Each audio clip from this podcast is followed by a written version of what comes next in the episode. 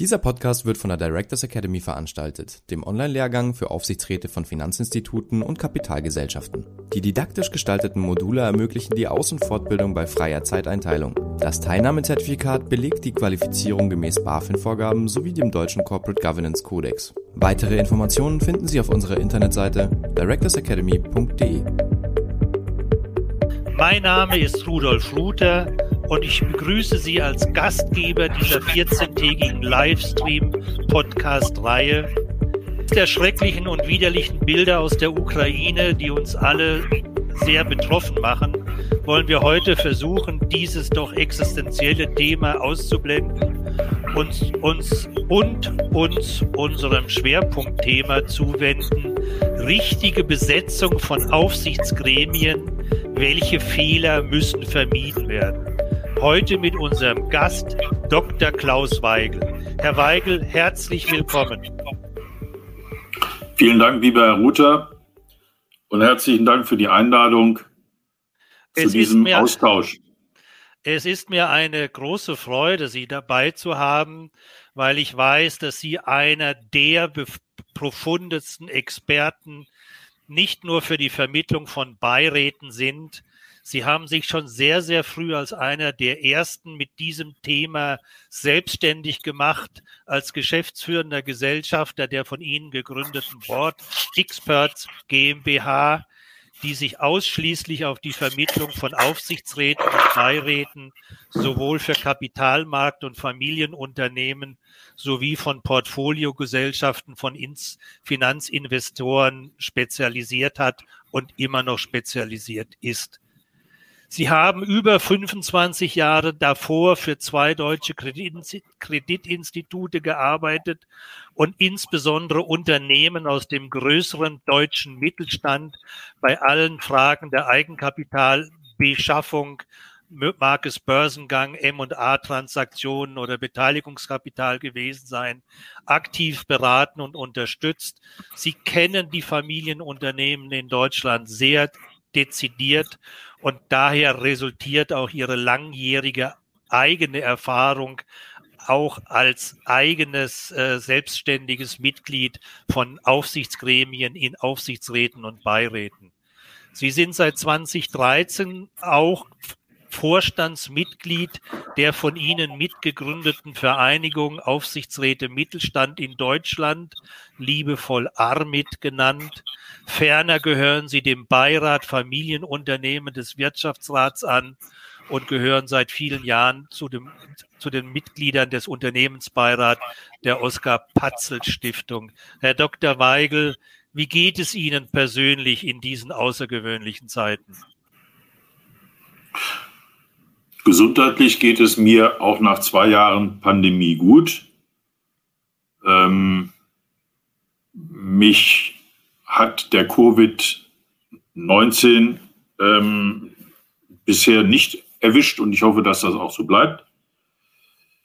Stimmungsmäßig bin ich natürlich sehr betroffen von dem, was wir in der Ukraine erleben. Ja. Das, was wir jeden Abend an schrecklichen Bildern in die, in die Wohnzimmer ähm, geschickt kriegen, wo man sich nicht vorstellen konnte, dass wir in Mitteleuropa sowas im 21. Jahrhundert nochmal erleben. Ähm, und ein bisschen ratlos, wie viele andere bin ich natürlich auch, wie das Leid der Menschen dort möglichst kurzfristig beendet werden kann bei den sehr unterschiedlichen Meinungen und der sehr unterschiedlichen Haltungen der beiden äh, Parteien dort. Ähm, das belastet die Stimmung natürlich schon ein bisschen, mal abgesehen davon, dass wir uns auch im Moment natürlich alle fragen, was heißt das wirtschaftspolitisch für uns, was heißt das für die Unternehmen etc. Aber das ist sicherlich ähm, nach dem menschlichen Leid eine zweitrangige Frage. Ja. Ja, ich, wir kommen vielleicht nachher nochmal an der einen oder anderen Stelle dazu. Äh, wir können im Moment alle nur vermuten, was das in den nächsten Wochen und Monaten für uns alle, nicht nur in der Wirtschaft, sondern auch in den Privatsektoren alles bedeuten mag. Und äh, schauen wir mal, wo wir uns äh, überall anpassen müssen und wie anpassungsfähig dort wir sein werden. Bevor wir zu unserem Thema heute kommen, lassen Sie mich noch zwei Fragen vorneweg äh, stellen. Sagen Sie uns doch noch mal zwei, drei Sätze. Was sind die Board Experts GmbH?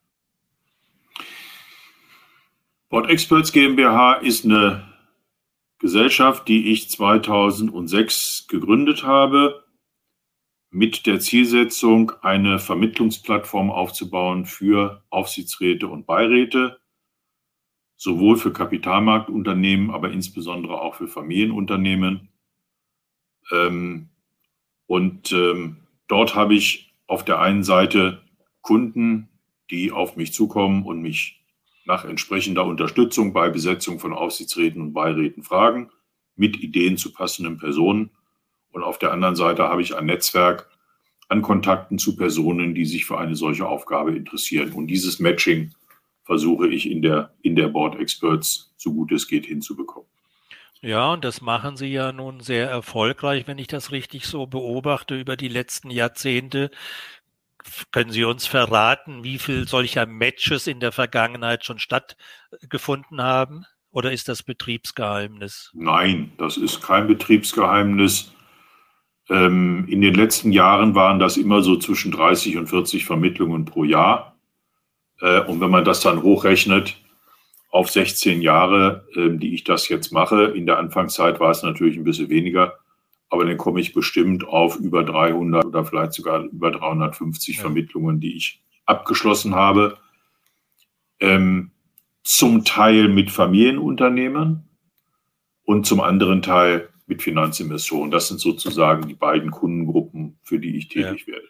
Ja, sehr, muss ich sagen, hohen Respekt habe ich. Da sind Sie mit Abstand, glaube ich, derjenige in Deutschland, der die meisten solcher Matches in die Wege geleitet hat.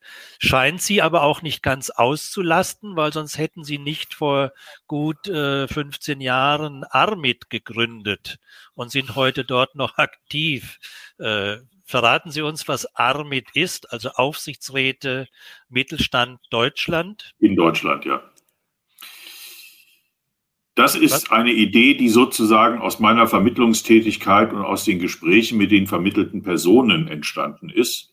Ähm, gemeinsam mit, mit Geschäftsfreunden äh, habe ich 2010 einen Gesprächskreis initiiert unter dem Titel Aufsichtsräte im Dialog, wo wir Mandatsträger immer wieder einladen, sich miteinander auszutauschen über praktische Fragen der Aufsichtsrat und Beiratstätigkeit.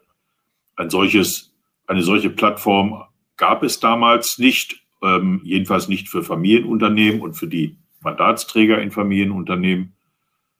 Und wir haben dann angefangen, ähm, solche Veranstaltungen zu organisieren und haben dann in einem zweiten Schritt 2013 da eine Vereinigung äh, gegründet mit dem Namen Aufsichtsräte Mittelstand in Deutschland. Diese Vereinigung ist heute Träger des Formats Aufsichtsräte im, im Dialog. Wir haben noch weitere Formate daraus entwickelt und Amit hat heute über 350 Mitglieder, Personen, Mandatsträger. Das ist die Voraussetzung für eine Mitgliedschaft.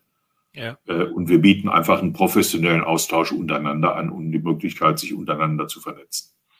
Und das ist nicht nur der ehemalige Alumni-Club ihrer Vermittlungen, sondern da kann im Prinzip jeder Mitglied werden, Richtig. sofern Richtig. er Mandatsträger ist äh, dann muss er sich bei Ihnen melden und Mitgliedsaufnahmeantrag ausfüllen genau. etc. Ja, genau. genau. Aber wichtig ist für uns einfach, dass jemand Mandatserfahrung mitbringt. Ja. Muss nicht aktuell ein Mandat sein, aber Mandatserfahrung ist schon wichtig. Äh, und vielleicht noch zur zweiten Klarstellung. Niemand wird bei der Board Experts bevorzugt behandelt bei einer Mandatsvermittlung, nur weil er oder sie AMIT-Mitglied ist. Das ja. ist also ja. separat. Und und Armit steht neben anderen Interessensverbänden wie FEA, wie ADA, äh, wie FART, äh, die es gibt. Aber Armit hat halt den Schwerpunkt auf den Mittelstand, den auf, Mittelstand. auf, auf Beiräte ausgerichtet. Genau. Äh, lassen Sie mich noch eine Frage stellen, bevor wir zu unserem Thema kommen. Äh, wie besetze ich ein Aufsichtsgremium richtig? Sie haben jetzt nun so viele äh, Matches äh, in den letzten Jahren durchgeführt, über 300 Aufsichtsräte und Beiräte vermittelt. Wenn Sie 300 vermittelt haben, haben Sie mindestens 600, 700 angeguckt äh, und haben Ihre Auswahlkriterien getroffen. Wie sieht denn für Sie heute der idealtypische Aufsichtsrat beziehungsweise Beirat aus? Welche idealtypischen Kompetenzen und Eigenschaften sollten Aufsichtsräte besitzen? Lassen Sie uns das vielleicht auf zwei, drei der wesentlichen Kompetenzen und Eigenschaften begrenzen. Wo würden Sie das heute sehen nach Ihrer äh, großen Erfahrung? Also ich würde zunächst mal differenzieren zwischen den fachlichen Qualifikationen und den fachlichen Kompetenzen, die Personen mitbringen, ähm, und den persönlichen Kompetenzen, den persönlichen Qualifikationen. Bei den fachlichen Kompetenzen ähm, geht es natürlich in erster Linie immer um die Frage, welches Geschäftsmodell hat das Unternehmen, welche Herausforderungen sind für die nächsten Jahre in diesem Unternehmen zu bewerkstelligen und welche fachlichen Qualifikationen, welche Erfahrungen sollten Beirats-, Aufsichtsratsmitglieder dafür mitbringen. Es gibt so ein paar, sagen wir mal, generelle Erfahrungen, die man eigentlich in jedem Beirat oder Aufsichtsrat wiederfindet. Ähm, das ist einmal Finanzkompetenz. Ähm, das hat auch natürlich mit der, mit der Aufgabe äh, eines Aufsichtsrats, eines Beirats zu tun, ja. ähm, Überwachung ähm, und Kontrolle auszuüben. Aber das ist nur eine Aufgabe eines Aufsichtsrats. Die zweite, die zweite Kompetenz ähm, hat mit dem Geschäftsmodell zu tun. Da ist häufig eine technische, eine technologische Kompetenz gefragt. Ähm, und da muss man dann immer schauen, was habe ich an Herausforderungen im Unternehmen in den nächsten Jahren? Wir haben so Stichworte sehr aktuell natürlich wie Digitalisierung, Internationalisierung, Strategie etc. Also das geht dann schon sehr auf das einzelne Unternehmen und da kann man nicht sozusagen eine Schablone drüber legen. das ist mir eben auch gerade in der, in der ersten Phase einer Zusammenarbeit mit einem Unternehmen, mit Gesellschaftern wichtig zu verstehen und auch, sagen wir mal, zu diskutieren, was braucht das Unternehmen für Kompetenzen in diesem Gremium für die nächsten Jahre. Ähm, und ähm, nur wenn ich genau verstanden habe, wo das hingehen muss, kann ich auch entsprechende Vorschläge und qualifizierte Vorschläge machen. Klar. Und bei den per, äh, persönlichen äh, Kompetenzen, den persönlichen Eigenschaften? Naja, da geht es dann eigentlich um Themen wie Vertrauen, Vertrauen gerade in mittelständischen Unternehmen, gerade in Familienunternehmen sehe ich als fast noch wichtiger als eine fachliche Kompetenz. Ähm, Verantwortung übernehmen, bereit sein, auch mal zu stehen für eine Meinung, für eine Haltung äh, und nicht nur den Finger zu heben bei bestimmten Entscheidungen, weil das andere eben auch gemacht haben. Mut, entsprechende Veränderungen mit, anzu, mit anzuschieben. Der Aufsichtsrat als strategischer Sparringspartner. Ja. Klarheit, Werte, Prinzipien entsprechend hochzuhalten und respektvoll miteinander umgehen. Das sehe ich als persönliche Eigenschaften, die absolut wichtig sind für eine gute Zusammenarbeit äh, in einem solchen Gremium. Liebe Zuhörer, lassen Sie uns mal ganz kurz äh, Ihre Meinung hören. Äh, ich habe eine Bitte. Überlegen Sie sich mal, was für Sie die wesentlichste persönliche Eigenschaft ist, die ein Aufsichtsrat oder ein Beirat mitbringen soll. Bitte nur ein Schlagwort, so wie zum Beispiel der Herr Dr. Weigel gesagt hat, Klarheit, Vertrauen, Respekt und machen Sie es bitte jetzt. Drücken Sie auf Senden und geben Sie es frei, damit wir alle mit auf einmal diese Antwort sehen. Bitte nur einen Satz. Welche persönliche Aufsichtsratskompetenz ist Ihnen am wichtigsten?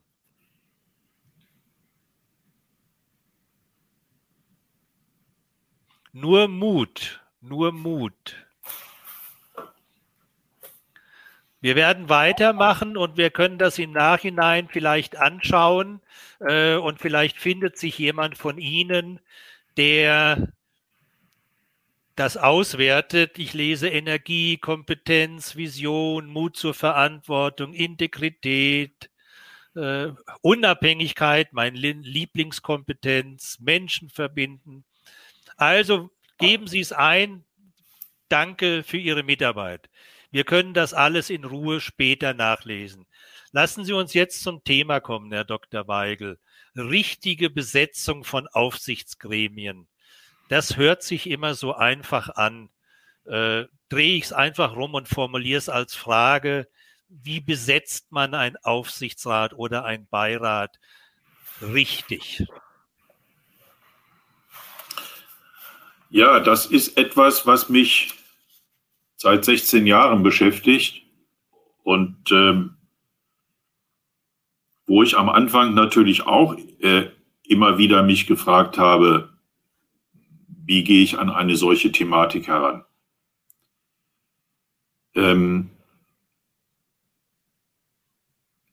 ich erlebe es immer wieder, auch heute noch, dass ich auf Aufsichtsräte treffe, auf Beiräte treffe und bei der Frage, wie sind die denn eigentlich mal zusammengesetzt worden? Dann auf die Antwort stoße, naja, ich habe meinen Steuerberater genommen und ich habe einen befreundeten Anwalt genommen, weil juristische Fragen haben wir halt immer. Und dann habe ich noch einen befreundeten Unternehmer genommen und dann gibt es natürlich noch die Pers äh, Familienmitglieder. Also nach dem schönen Grundsatz Friends and Family hat man dann solche Gremien besetzt. So. Wobei ich immer gerne sage, es sind drei Fs. Friends, Families and Fools. Aber Gut. Äh, ähm, wie so macht man es richtig? So weit wollte ich in der Klassifizierung jetzt nicht gehen. Ja, ja wie macht man es richtig? Ähm, indem man sich schlicht und ergreifend mal die Frage stellt, a, was habe ich denn eigentlich für Themen in meinem Unternehmen in den nächsten Jahren zu bewältigen? Was muss geschehen aus heutiger Sicht, um in 10, in 15 Jahren als Familienunternehmen, wenn wir über Familienunternehmen reden, um als Familienunternehmen ähm, in die nächste Generation weitergeben zu können. Denn das ist ja immer die Zielsetzung, die sogenannte Enkelfähigkeit in Familienunternehmen herzustellen. Ähm, und da bin ich schnell bei, bei Themen, die mit der Produktpalette, die mit dem Thema ähm, Internationalisierung, die mit dem Thema Wettbewerb äh, und so weiter und so fort zu tun haben, nämlich mit der Frage, bin ich mit meinem heutigen Geschäftsmodell, mit meinen heutigen Produkten, mit meinen heutigen Kunden in fünf Jahren, in zehn Jahren noch gut aufgestellt und äh, habe ich da eine Zukunft? Und gerade in dieser schnelllebigen Zeit, in der wir jetzt leben, sind ähm, auch durch Themen wie Corona, auch durch Themen wie Ukraine, wo Themen wie Lieferfähigkeit, Lieferkette und so weiter und so fort ja völlig neu gedacht werden, sind das natürlich Dinge, die dann auch mit dem Geschäftsmodell des Unternehmens zu tun haben.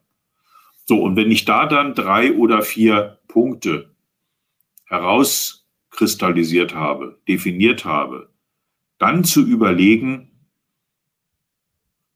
wer kann mir mit seinem Erfahrungshintergrund an der Stelle weiterhelfen? Wer hat möglicherweise solche Themen schon mal erfolgreich bewältigt und wie kann ich an den Erfahrungen dieser Personen partizipieren? Und wenn mir dann selber niemand einfällt, der das kann, dann ist man, glaube ich, gut beraten, auf Netzwerke zuzugreifen, auf äh, Personen zuzugreifen, die einem Netzwerke eröffnen können um dann wirklich eine qualifizierte Besetzung eines solchen Gremiums, auch mit Personen, die ich vielleicht vorher gar nicht gekannt habe, die dann eine gewisse Neutralität und Unabhängigkeit mit reinbringen, diese Gremien entsprechend zu besetzen. Aber dazu muss die Bereitschaft sein, sich diesem Denkprozess, diesem Auswahlprozess auch tatsächlich zu stellen und sich nicht nur mit Personen zu umgeben, die man sowieso schon kennt. Ich glaube, das ist ganz wichtig, äh, was man immer so vergisst. Das ist diese Offenheit und diese Bereitschaft, tatsächlich außerhalb seines Kreises zu schauen. Weil äh, das erste hört sich ja normal an, was Sie sagen, es braucht einen Prozess, ein systematisches Vorgehen. Wir ermitteln die, die erforderliche Gruppenkompetenz für unser Aufsichtsgremium anhand des aktuellen Business Case und der vielleicht in der Zukunft veränderte Business Case. Dann stellen wir fest, wir haben Defizite und diese Defizite, die es zu besetzen gilt, sind im Prinzip dann die Sollanforderung an den neuen Kopf oder an den wir dazu benötigen. Und äh, dazu muss ich sagen, da haben Sie vollkommen recht, wenn ich diese Offenheit nicht habe und nicht diese Bereitschaft, so einen systematischen Prozess durch, durchzulaufen, dann kann eigentlich nichts Vernünftiges rauskommen. Ich habe meine Frage vorhin bewusst so formuliert, dass ich gesagt habe, wie besetzt man und das würde man jetzt, wenn man es schreiben würde, würde man, würde man das Mann in Gänsefüßchenzeichen äh, setzen, äh, einen Aufsichtsrat und Beirat richtig. Weil wir haben ja so dieses Problem von Hans und Hänschen. Weil wenn wir den Prozess haben, wenn wir die, die Offenheit haben, wer managt denn den Prozess? Wenn der Aufsichtsratsvorsitzende eine bestimmte Struktur und Vorstellung hat, kann es ja sein, dass die neuen Mitglieder genau solchen Prozessen entsprechen und Strukturen entsprechen nach dem Hans- und Hänschen-Prinzip. Äh, Wie sehen Sie denn das in den Familienunternehmen, die ja in der Regel kleinere Beiräte haben, keinen Personal- oder Präsidialausschuss etc.? Wer sind denn da die eigentlichen Entscheidungsträger für neue Aufsichtsräte, für neue Beiratsmitglieder? Also the keeper of the process, ja. sozusagen.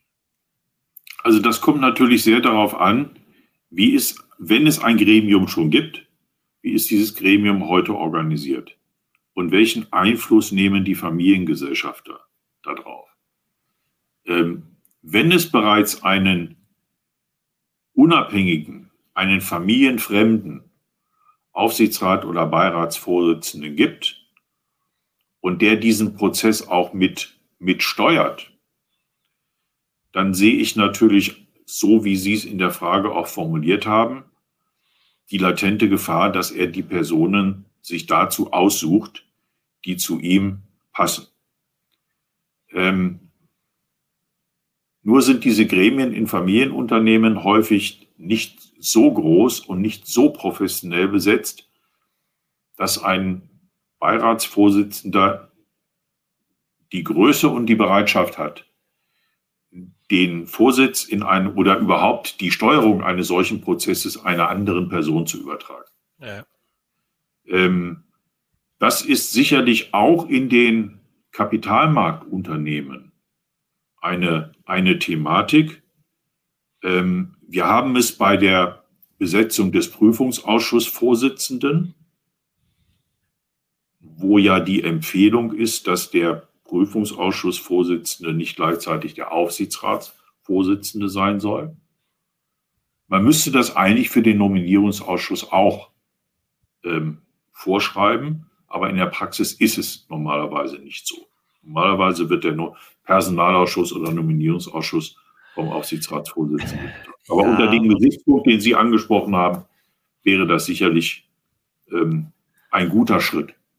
Ich meine, man muss ja nüchtern betrachten, wenn der oder die Aufsichtsratsvorsitzende die richtige Persönlichkeit ist, dann ist es ja kein Problem sondern ist es ja nur eine Frage, äh, wenn ich einen weißen alten Mann als Aufsichtsratsvorsitzenden habe, das ist ja immer der Vorwurf aus der Damenwelt, dann werden nur weiße alte Männer in den Aufsichtsrat hineinberufen.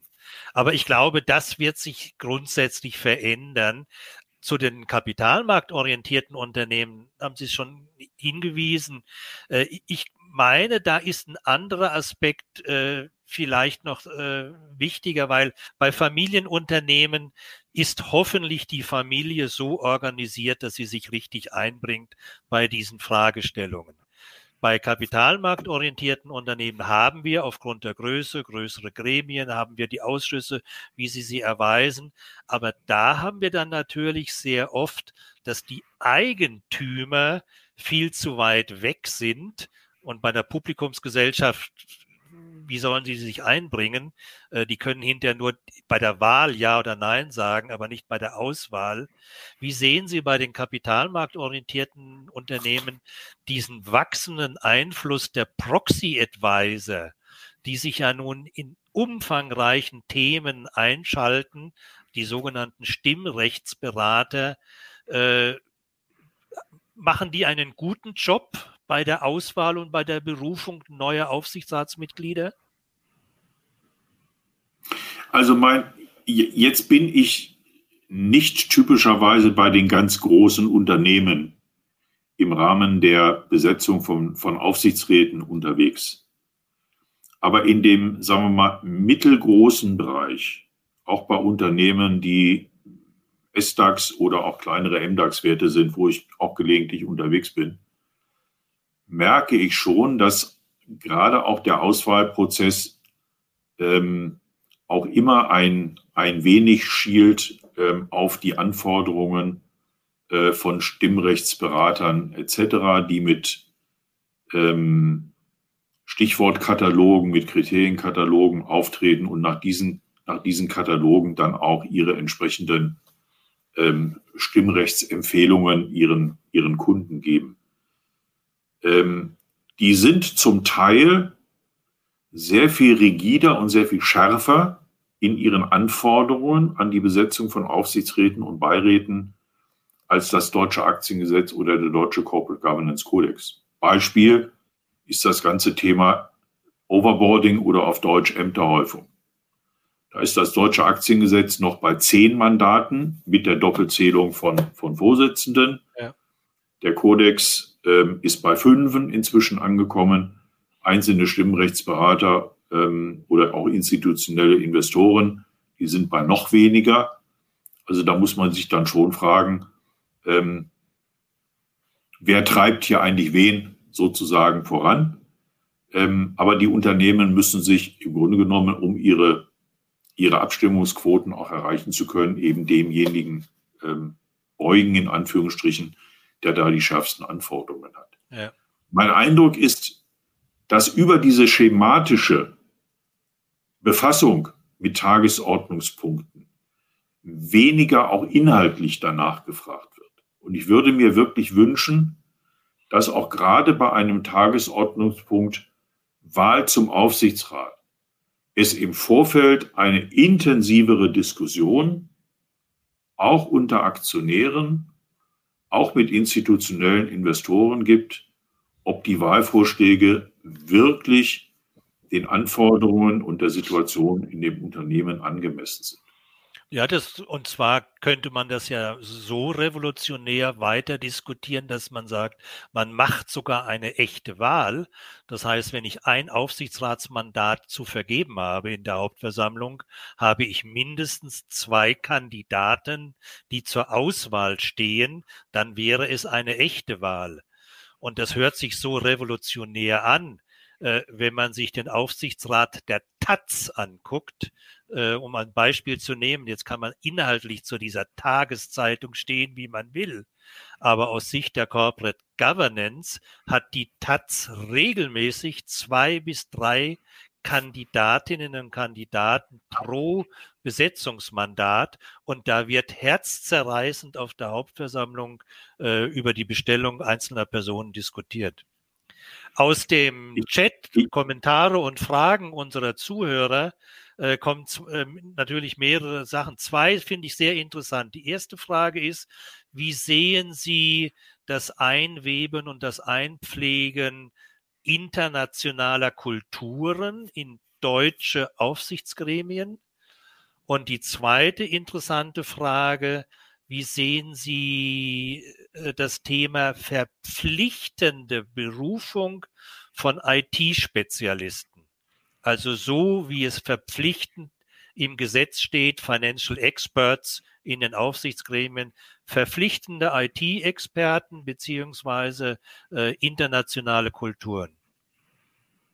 Also beides sind sicherlich wichtige Aspekte, die bei der Komposition eines Gremiums zu berücksichtigen sind.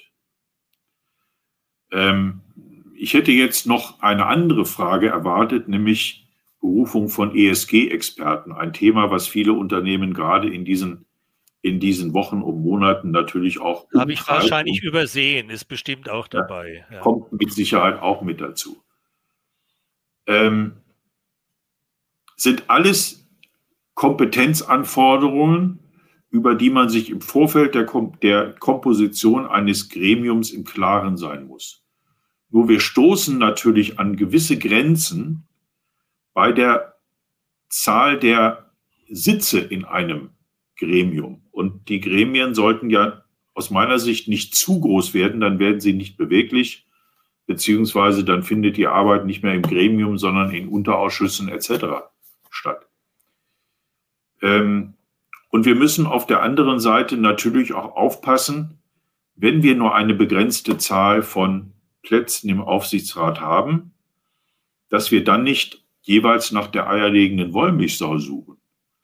Also die Anforderung des, der, der Kodexkommission im Rahmen des neuen Vorschlags, dass der Prüfungsausschussvorsitzende neben all den Anforderungen, die er sowieso mitbringen muss, jetzt auch noch Nachhaltigkeitserfahrung mitbringen muss, halte ich schon für grenzwertig, weil die passende Person zu finden, die das alles mit abdeckt, macht die Suche, macht die Findung eines Prüfungsausschussvorsitzenden wahrscheinlich noch schwieriger oder manchmal auch unmöglich. Wir haben heute schon die Situation, dass es gerade bei den großen Unternehmen sehr schwierig ist, für diese Aufgabe noch jemand zu finden.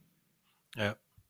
Also ich meine, da sind ja die zahlreichen Stellungnahmen gegen oder für diesen dritten Entwurf äh, beinhalten ja unter anderem genau auch dieses Thema, äh, dass Sie sagen, wir, dass eine separate Person äh, eigentlich äh, nicht richtig ist. Weil Sie hatten das vorhin auch gesagt, Ihre erste fachliche Kompetenzanforderung war äh, Finanzverstand, Finanzkompetenz. Ich glaube, dass dieses Thema ESG, Nachhaltigkeit, genauso wie Finanzen dazu führt, dass eigentlich jedes Beirats- oder Aufsichtsratsmitglied eine Grundkenntnisse in diesem Bereich hat, damit sie entsprechend auf Augenhöhe mit dem Experten, den es hoffentlich im Vorstand und in der Geschäftsführung gibt, dann entsprechend darüber, dis darüber diskutieren kann. Weil äh, ich gebe Ihnen recht, es gibt so viele andere Themen, äh, wo man immer sagen könnte, da könnten Experten äh, gut sein, äh, ist die Frage. Aber eine Frage muss ich natürlich noch hinterherstellen. Was ist denn für Sie die ideale Größe? Jetzt weiß ich, dass Sie sagen, das kommt drauf an. Aber äh, klassisches Familienunternehmen, 500 Millionen Umsatz, 10 europäische Tochtergesellschaften. Wie groß sollte da der Beirat sein? Ich würde, würde sagen, fünf bis sieben Mitglieder. Ja. Ähm, ich bin der Anhänger der ungeraden Zahl. Ähm, ich weiß, dass es Kampfabstimmungen in solchen Gremien eigentlich nie gibt. Aber trotzdem, eine ungerade Zahl hat sich eigentlich immer immer bewährt.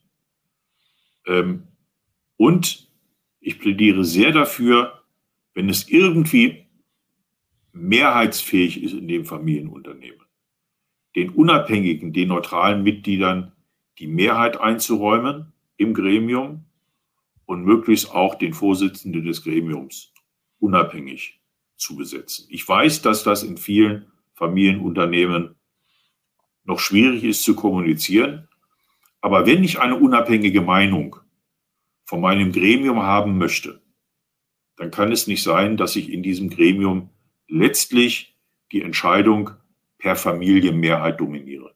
Ja. Ich habe vor vielen Jahren mit einem Familienunternehmen zusammengearbeitet bei der Neubesetzung eines Gremiums und die hatten sich ganz bewusst dafür entschieden, äh, eben diese Prinzipien einzuhalten. Der Vorsitzende war ein, ein Unabhängiger, ein Familienfremder und die Mehrheit in dem Gremium war auch familienfremd.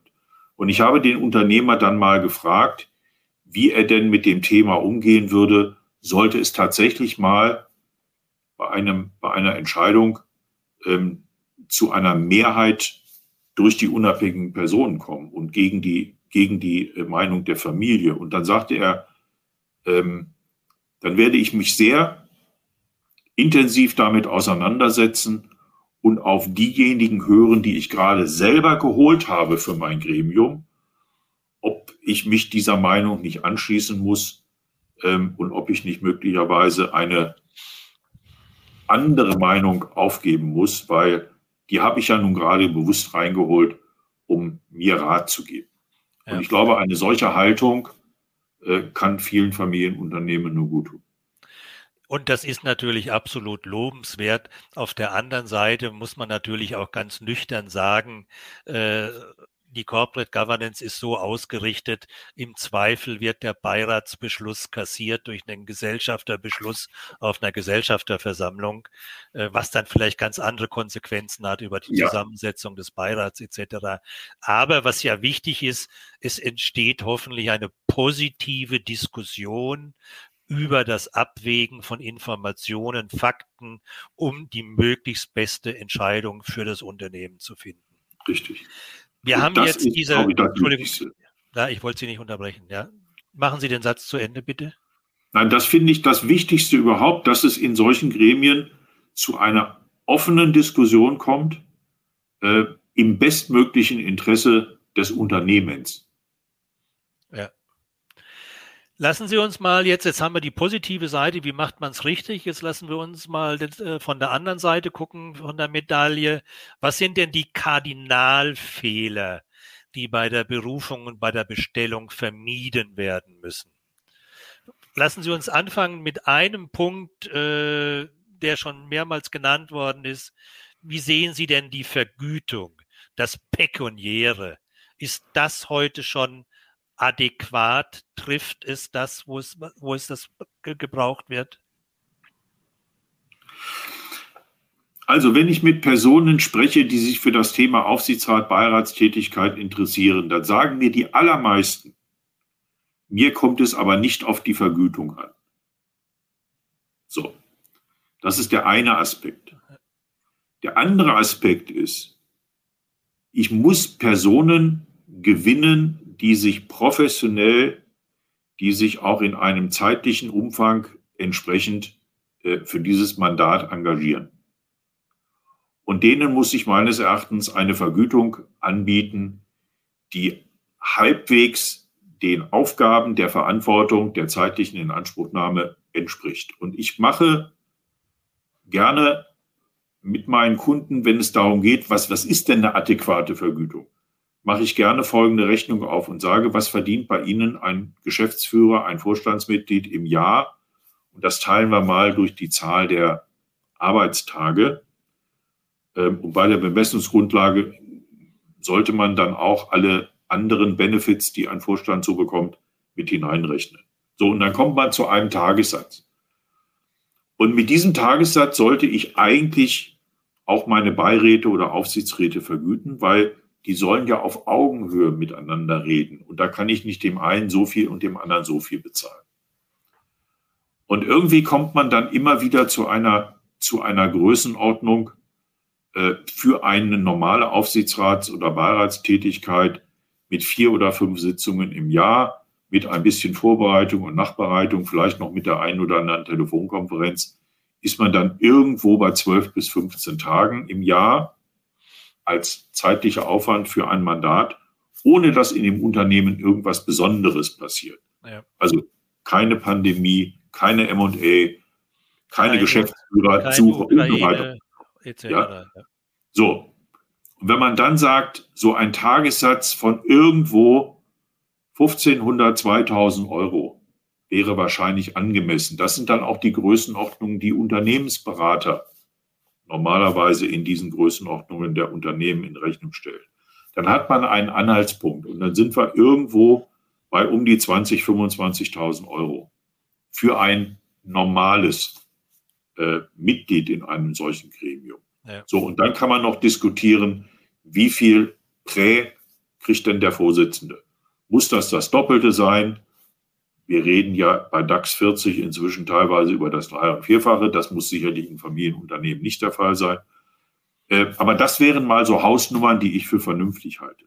So, wenn man dann in die Realität guckt, und da gibt es ja immer wieder Umfragen etc., dann gibt es viele Beiräte, Aufsichtsräte, wo die Vergütung bei 15.000, bei 10.000 im Jahr liegt und so weiter und so fort.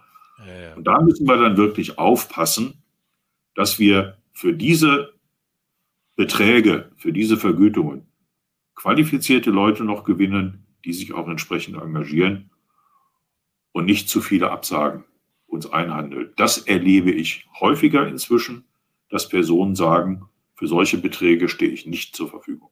Ja. Also wäre das der erste Kardinalfehler, keine adäquate Vergütung oder Honorierung. Was gäbe es denn noch für zwei weitere wesentliche Kardinalfehler, äh, die es zu vermeiden gilt bei der Berufung und Bestellung? Ja, etwas, was ich immer wieder beobachte, ist der Versuch, sich mit prominenten Persönlichkeiten zu schmücken. Ähm, so nach dem Motto, schaut mal her, wen ich für meinen Beirat gewinnen konnte. Ja. Und dann aber auch zu merken, dass diese Personen eigentlich nur bei jeder zweiten oder dritten Sitzung dabei sind. Ähm, manchmal, weil sie zu viele Mandate haben, da sind wir dann wieder bei dem Thema Ämterhäufung. Oder manchmal, weil sie auch sich, ich sage es mal ganz bewusst, in dieser Rolle fürs Schaufenster zur Verfügung zu stehen, eigentlich genügen wollen. So. Ähm, und das ist in dem Auswahlverfahren, wenn ich da, wenn ich nach Personen schaue, ähm, die für mein Gremium taugen, auch ein ganz wichtiger Aspekt. Wie viel, wie viel Zeit, wie viel Engagement ist jemand bereit, auch entsprechend mitzubringen? Und das passt dann wieder zum Thema Vergütung. Also das ja, ist sozusagen, ja, das wird dann irgendwann rund. Ja, und, es gilt auch nicht, auch und, es, und es gilt auch nicht das Argument, dass man sagt, äh, diese Personen hat man nur in den Aufsichtsrat geholt wegen ihrem großen Netzwerk ist ja so ein klassisches Argument bei den Politikern. Schröder, Gabriel geht heute über den Ticker, dass er bei ThyssenKrupp Aufsichtsratsvorsitzender wird, äh, etc. Bei der Tochter, nicht, nicht, nicht oben. Äh, ja, richtig, bei der Tochter, Sie haben recht.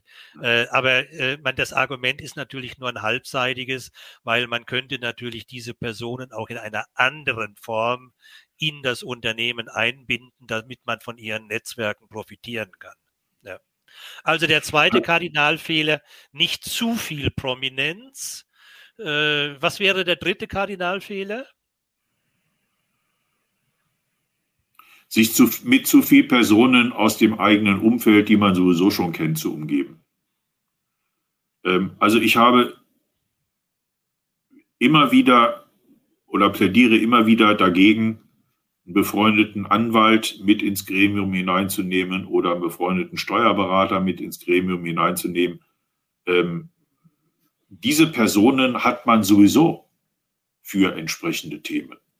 Ja. Ähm, und wenn ich dann im Aufsichtsrat steuerliche Fragestellungen oder rechtliche Fragestellungen habe, dann kann ich diese Personenkreis ja äh, öffnen und diese Personen als Gast mit dazu nehmen. Und wenn ich diesen Tagesordnungspunkt abgearbeitet habe, die Tür wieder schließen und in dem eigentlichen Gremium äh, zusammenarbeiten. Ich bin kein Freund von großen Gremien. Ich habe das ja vorhin schon mal, mal angedeutet. Lieber ein Gremium klein besetzen, mit weniger Personen besetzen, aber dafür mit Fachleuten und diese Personen auch angemessen bezahlen. Ja, absolut richtig. Äh, die Zeit läuft uns heute davon, Herr Dr. Weigel. Es ist einfach mit Ihnen, macht das Spaß. Ich muss aber trotzdem einen Punkt noch, der ist auch schon zwei, drei Mal in den Kommentaren erwähnt worden, äh, kommen äh, auf das Thema Alter. Äh, in 21 war in der Aufsichtsratsstudie 2021 unserer befreundeten Interessensorganisation ADAR, also nicht ARMIT, wo Sie sind, oder FEA, wo ich bin, äh, wurde in einer Studie zusammen mit der Anwaltskanzlei Hengeler Müller Äh, und das Gleiche wurde dann 22 bei Kienbaum in ihrer äh, Studie, die, glaube ich, im Februar herauskam, nochmal dargestellt, wo unter anderem stand Unwucht in der Altersstruktur. Nur sieben Prozent der untersuchten Aufsichtsgremien sind unter, also sieben Prozent der Mitglieder der Aufsichtsgremien sind unter 40 Jahren. Nur 16 Prozent sind unter 50 Jahre alt. Also rechnerisch haben wir ungefähr 80 Prozent älter als 50. Und jetzt kommt's noch an anderer Stelle, wünschen sich dann alle Aufsichtsratsmitglieder deutlich mehr Unterstützung für ihre Arbeit. Wenn ich jetzt diese beiden Teilergebnisse kombiniere, könnte man ja sagen, das bedeutet, dass die alten Aufsichtsräte ihre Arbeit gar nicht mehr selbstständig leisten können, beziehungsweise eine fremde Hilfe dazu brauchen. Äh, halte ich natürlich für eine abenteuerliche Kombination jetzt, äh, aber die Frage bleibt trotzdem, wie alt sollte denn jemand sein? Vor kurzem hatte eine Dame einen Artikel, der wurde dann auch prominent durch die Medien gejagt, die gesagt hat, sie plädiert dafür, dass Aufsichtsratsmitglieder nicht älter als 25 sein sollten. Was ist für Sie das ideale Alter, Herr Dr. Weigel? Für mich gibt es eigentlich nicht das ideale Alter. Ähm, sondern es geht darum, wer kann welche Erfahrungen und welche Kompetenzen in ein Gremium einbringen, was wird in dem Unternehmen gesucht, gebraucht und hat jemand genügend Zeit, sich auch dieser Aufgabe zu stellen und sich entsprechend zu engagieren. Und das ist mit ein Thema, wenn es um die, meines Erachtens, wenn es um die Altersstruktur geht. Personen in den 40er Jahren oder in den noch Anfang 50er Jahren sind häufig operativ in einem Maße engagiert, dass sie die Zeit in einem Aufsichtsrat Mandat noch auszuüben gar nicht mitbringen können. Ich erlebe das auch immer wieder, wenn ich solche Personen anspreche, die dann einfach sagen, tut mir leid, äh, aber die Zeit kann ich nicht aufbringen, mal abgesehen davon, dass ich auch immer wieder Situationen habe, wo die Personen dann von ihren Aufsichtsgremien oder ihren Gesellschaftern nicht die Genehmigung bekommen, noch in einem fremden Unternehmen solche Mandate wahrzunehmen. Ja. Ähm, das ist der eine Punkt. Der zweite Punkt ähm, ist die Frage, ob jemand im Alter von 30 oder Anfang 40 akzeptiert wird in einem solchen Gremium, gerade auch im Rahmen von Familienunternehmen, erlebe ich das immer wieder, dass also die Senioren sich lieber gerne mit Personen umgeben, die lebensaltersmäßig zu ihnen passen. Ausnahmen bestätigen die Regel. Ja.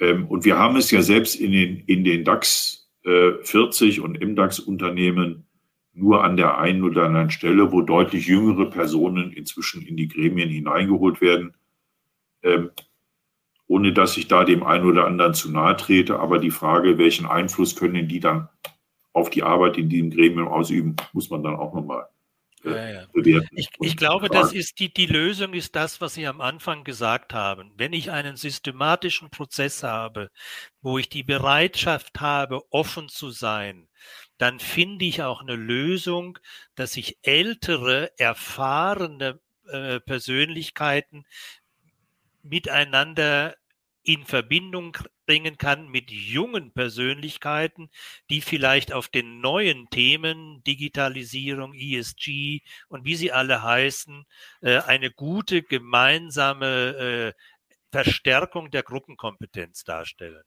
Und dann wissen die auch, wie man miteinander umzugehen hat weil ich muss ja auch in meinem Unternehmen eine gesunde Altersstruktur haben, äh, wenn ich all diese Aufgaben dort operativ äh, managen will. Vielleicht, Herr, Herr Ruther, noch zu Ihrer etwas ketzerischen Frage. Ähm, können die alten weißen Männer die Themen nicht mehr lösen, die ihnen da gegeben sind? Ähm, meine Antwort darauf wäre, ähm, dass ich es sogar gut finde, wenn sich Aufsichtsräte für bestimmte Fragestellungen auch mal den, noch den Rat von außen holen. Das wird meines Erachtens noch zu wenig getan. Ähm, die Aufgabenstellungen in den Gremien werden komplexer. Ähm, die Verantwortung einschließlich des Themas Haftung wird gravierender. Und ich finde, Aufsichtsräte sind gut beraten zu sagen, bei bestimmten Themen holen wir uns nochmal eigenen externen Rat mit dazu. Nehmen Sie das Thema große Akquisition, große Investitionsentscheidungen etc. Ähm, da ist man, glaube ich, gut beraten, nicht nur auf das zu setzen, was einem der Vorstand als Beschlussvorlage vorgelegt hat, sondern da nochmal durchaus auch externe Kompetenz mit dazuzunehmen.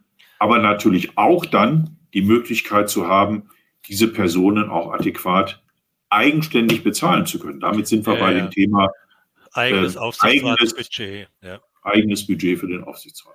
Also ich kann da grundsätzlich persönlich nur zustimmen, äh, weil das kann ja die Gesamtkompetenz nur erhöhen. Die Gefahr, die ich sehe und gelegentlich ist das halt natürlich auch zu beobachten, dass dann die einzelnen Aufsichtsratsmitglieder nicht mehr eigenverantwortlich selbstständig entscheiden, sondern sich schlicht und einfach dem Gutachter in seinem Papier oder was immer er dann vorlegt, äh, in einer entsprechenden Situation sich einfach anschließt und sagt, wenn der das sagt, dann muss ich das wohl so machen. Aber das ist wie bei vielem anderen auch im Leben. Äh, nehme ich das als Anreicherung, als Ergänzung oder äh, verliere ich dadurch meine Unabhängigkeit? Bringt mich mit Blick auf die Uhr zu einer, einer anderen Frage. Äh, ja, wir wollen alle die idealtypischen mit der besten Fachkompetenz und persönlichen Kompetenz. Äh, wir finden sie aber nicht immer. Das heißt, wir müssen sie fort- und weiterbilden. Und der deutsche Corporate Governance Codex sieht ja für kapitalmarktorientierte Unternehmen vor, so wie es bei den Finanzinstituten schon, schon viel länger war, dass darüber zu berichten ist, einmal im Jahr im Geschäftsbericht, wie sich denn das Aufsichtsgremium qualifiziert hat. Welche Bedeutung messen Sie denn persönlich diesen neuen Vorschriften dieser Transparenz der Qualifizierungsmaßnahmen von Aufsichtsräten bei? Lernen jetzt die Aufsichtsräte mehr, weil sie jetzt darüber auch berichten müssen? Also es wäre zu wünschen, dass sie das tun. Ähm, nur unterscheiden sich natürlich Seminare, Lehrgänge etc. schon sehr stark voneinander und das, da wird ja meines Erachtens noch viel zu wenig differenziert. Ähm, es ist wichtig, dass sich Aufsichtsräte weiterbilden. Ähm, nicht nur, weil sich rechtliche Themen verändern, sondern auch, weil sich, weil sich strategische Themenstellungen verändern. Ähm, und äh, da ajour zu sein und sich da immer wieder auch äh, weiterzubilden, etc., halte ich für, für sehr, sehr wichtig. Also Was das Thema Zertifizierungsmaßnahmen angeht, habe ich eine etwas andere Meinung. Ich habe in 16 Jahren, die ich das jetzt mache, nie einen Auftrag bekommen, wo jemand gesagt hat, die betreffende Person, die für meinen Aufsichtsrat ausgewählt wird, muss die Zertifizierung zum Beispiel bei der deutschen Börse nachweisen. Habe ich bisher nicht gehabt. Ich bin mir nicht sicher, ob wir in den nächsten Jahren gerade bei den großen Unternehmen auf diesen Weg kommen. Wir sind noch nicht da, wo zum Beispiel die Angelsachsen sind, die da ja sehr viel, sehr viel weiter sind in diesen ja. Dingen. Ähm, niemand wird jedenfalls heute, ähm, nur weil er eine Zertifizierung äh, vorweisen kann, bevorzugt in einen Aufsichtsrat oder Beirat geholt. Das ist jedenfalls äh, meine Beobachtung. Aber das kann sich in fünf Jahren ändern. Ich glaube, die Zertifizierung ist mehr für die eigene selbstständige äh, Versicherung dass ich auch tatsächlich ernsthaft bei dieser Fort- und Weiterbildung dabei war da bin und, ich bei Ihnen, ja. und mir auch Mühe gegeben habe. Aber das war jetzt schon auch ein bisschen ein Blick in die Zukunft. Es mag sein, dass sich das ändert. Äh, wie würden Sie denn, auch wenn wir fast keine Zeit mehr haben, wie würden Sie denn in zehn Jahren den Besetzungsprozess sehen? Läuft der vollautomatisch, so wie viele Unternehmen heute ihre Mitarbeiterinnen und Mitarbeiter schon einstellen, ausschließlich über künstliche Intelligenz am PC. Wie verändert sich der Besetzungsprozess von Aufsichtsräten in zehn Jahren? Also wenn ich auf die Qualifikationen nochmal zurückkommen darf, die ich am Anfang ja dargestellt habe, fachliche Qualifikation, persönliche Qualifikation, dann wird das persönliche Gespräch und der Auswahlprozess, wie er heute ist, vermutlich auch weiterhin so bleiben. Es wird vielleicht in dem Auswahlprozess am Anfang, bevor man sich dann auf einige wenige Kandidatinnen und Kandidaten verständigt, mehr mit künstlicher Intelligenz und mit Matching und so weiter gearbeitet werden. Ähm, ich sehe aber die künstliche Intelligenz bei der Aufsichtsratsarbeit eher an einer anderen Stelle, nämlich künstliche Intelligenz bei der Arbeit von Aufsichtsräten, bei der Vorbereitung von Entscheidungen noch sehr viel intensiver mit einzusetzen, als das vielleicht heute geschieht. Man muss es ja nicht so machen wie ein Venture Capital Fonds in Hongkong, der in seinem Beirat einen, einen Algorithmus sozusagen als festen Platz in dem Aufsichtsrat mit drin hat, das ist sicherlich sehr weit in die Zukunft gedacht. Ähm, aber dort, sagen wir mal, die Möglichkeiten von KI äh, stärker zu nutzen, ich glaube, das wäre schon ein, ein wichtiger Schritt auch in Richtung mehr Professionalisierung in der Arbeit. Also da bin ich sofort bei Ihnen. Das ist die Wahrnehmung der äh, Verantwortlichkeiten. Wir haben ja die drei Gebiete, Auswahl äh, und Bestellung von Vorstand und Geschäftsführung. Und das andere ist Überwachung, was sehr zahlenlastig in der Regel ist. Und das andere Beratung, strategische Beratung. Und ich glaube, bei dem Thema Überwachung äh, wird die künstliche Intelligenz sehr viel Arbeit abnehmen, das machen ja die meisten Wirtschaftsprüfer heute schon sehr viel. Äh, die Wirtschaftsprüfer gehen gar nicht mehr in die Unternehmen rein, sondern machen das als Homeoffice, äh, überprüfen sie die Zahlenwerke. Das kann im Prinzip der Aufsichtsrat ähnlich machen. Aber das gilt es abzuwarten. Beim Bestellungsprozess bin ich bei Ihnen. Es geht um Menschen, um die Auswahl von Menschen, um den Fit von Menschen. Das sollten eigentlich auch Menschen machen. Im persönlichen so, Gespräch, ja. Im persönlichen Gespräch. Und äh, wir haben noch drei Minuten. Trotzdem muss ich meinen Klassikerfrage Ihnen stellen, als derjenige, der die deutsche Aufsichtsratslandschaft so hervorragend kennt. Was war der Aufreger der Woche in der deutschen Aufsichtsratslandschaft? Äh, positiv und negativ. Ist Ihnen irgendwas aufgefallen, Herr Dr. Weigel? Also in dieser Woche ist es für mich die Entscheidung des OLG Hamm. Ähm, über die Haftung von sechs Aufsichtsräten bei der ja. früheren Arcando AG. Ähm, das Urteil wurde gestern publik, dass man den Aufsichtsräten ähm, eine Haftungssumme von über 50 Millionen Euro dafür aufgebrummt hat, dass sie bei der Verfolgung von Schadensersatzforderungen gegen den Vorstand ähm, nicht rigoros genug vorgegangen sind. Ja, das ist, ähm, interessant, ist, ist, interessant nachzulesen. Ich muss auf die Uhr gucken äh, und muss unsere Zuhörer verweisen. Im, im Handelsblatt, glaube ich, gestern war ein ausführlicher Artikel äh, zu dem. Thema drin. Äh, es lohnt sich, den nachzuschauen, weil wenn man in die Haftung genommen wird, sollte man in der Regel auch verantwortungsvoller arbeiten. Mir ist ein anderer Artikel aufgefallen letzte Woche, der war überschrieben, wir wissen nicht, wie wir überleben sollen. Da ging es natürlich um die Ukraine etc., aber da war in einem Halbsatz eine Randnotiz. Die hat mir doch sehr gut gefallen, weil in der Randnotiz ein ehemaliger deutscher Vorstand einer russischen äh, Unternehmung eine russische Aufsichtsratssitzung beschrieben hat mit dem Satz, zu Beginn des Treffens legte einer der Aufsichtsräte immer seine Pistole auf den Konferenztisch. Also man sieht, dass es äh, auch bei Aufsichtsratssitzungen manchmal gefährlich werden kann. Nicht zugehen kann. Herr Dr. Weigel, ich brauche jetzt noch Ihren Schlusssatz äh, für unsere Zuhörer. Ein kurzes, knappes Statement, was uns am Sonntag noch einfällt und uns äh, an unser heutiges Gespräch erinnert. Was geben Sie unseren Zuhörern mit? Bei der Arbeit in Aufsichtsräten und Beiräten das Unternehmensinteresse im Vordergrund zu haben, Mut zu haben, ähm, auch mal zu Meinungen zu stehen, die vielleicht am Anfang nicht Mehrheitsmeinungen sind ähm, und die genügend Zeit mitzubringen, dieser Aufgabe auch verantwortungsbewusst nachgehen zu können. Das ist ein schönes Schlusswort. Sind Sie mutig, sind Sie tapfer und bringen Sie genügend Ressourcen, insbesondere Zeit mit. Herr Dr. Weigel, recht herzlichen Dank. Es hat mir heute sehr viel Spaß gemacht mit Ihnen. Herzlichen Dank, Herr Ruther. Vielen Dank auch an unsere Zuhörer.